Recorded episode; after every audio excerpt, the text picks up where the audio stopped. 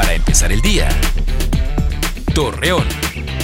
Muy buenos días, viernes 15 de octubre le presentamos la información para empezar el día. A poco tiempo de que se lleven a cabo las peregrinaciones, José Luis Escamilla, vicario general de la diócesis Torreón, detalló que espera una respuesta favorable de las autoridades sanitarias para poder realizar nuevamente esta tradicional actividad.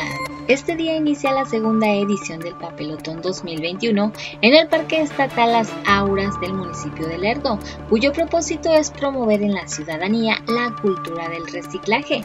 Asimismo, Raúl Villegas Morales, subsecretario de Medio Ambiente en la Laguna de Durango, dio conocer que se entregarán árboles a las personas que participen en esta convocatoria. En el marco del mes rosa, Carlos Alberto Cuevas, como es especialista en radioterapia, recomienda a todas las mujeres de la comarca lagunera mayores de edad estar atentas a los síntomas del cáncer de mama, ya que los principales son la detección de alguna bolita, cambio de color o textura en la piel de los senos. Durante este fin de semana, la Comisión Nacional del Agua pronostica para la comarca lagunera temperaturas frías, mismas que permanecerán hasta la próxima semana. Hoy es el Día Mundial del Lavado de Manos. Con ello se busca crear más hábitos de higiene en las personas que prevengan y frenen algunos virus que ocasionan enfermedades dañinas cuando están en contacto con otras partes del cuerpo.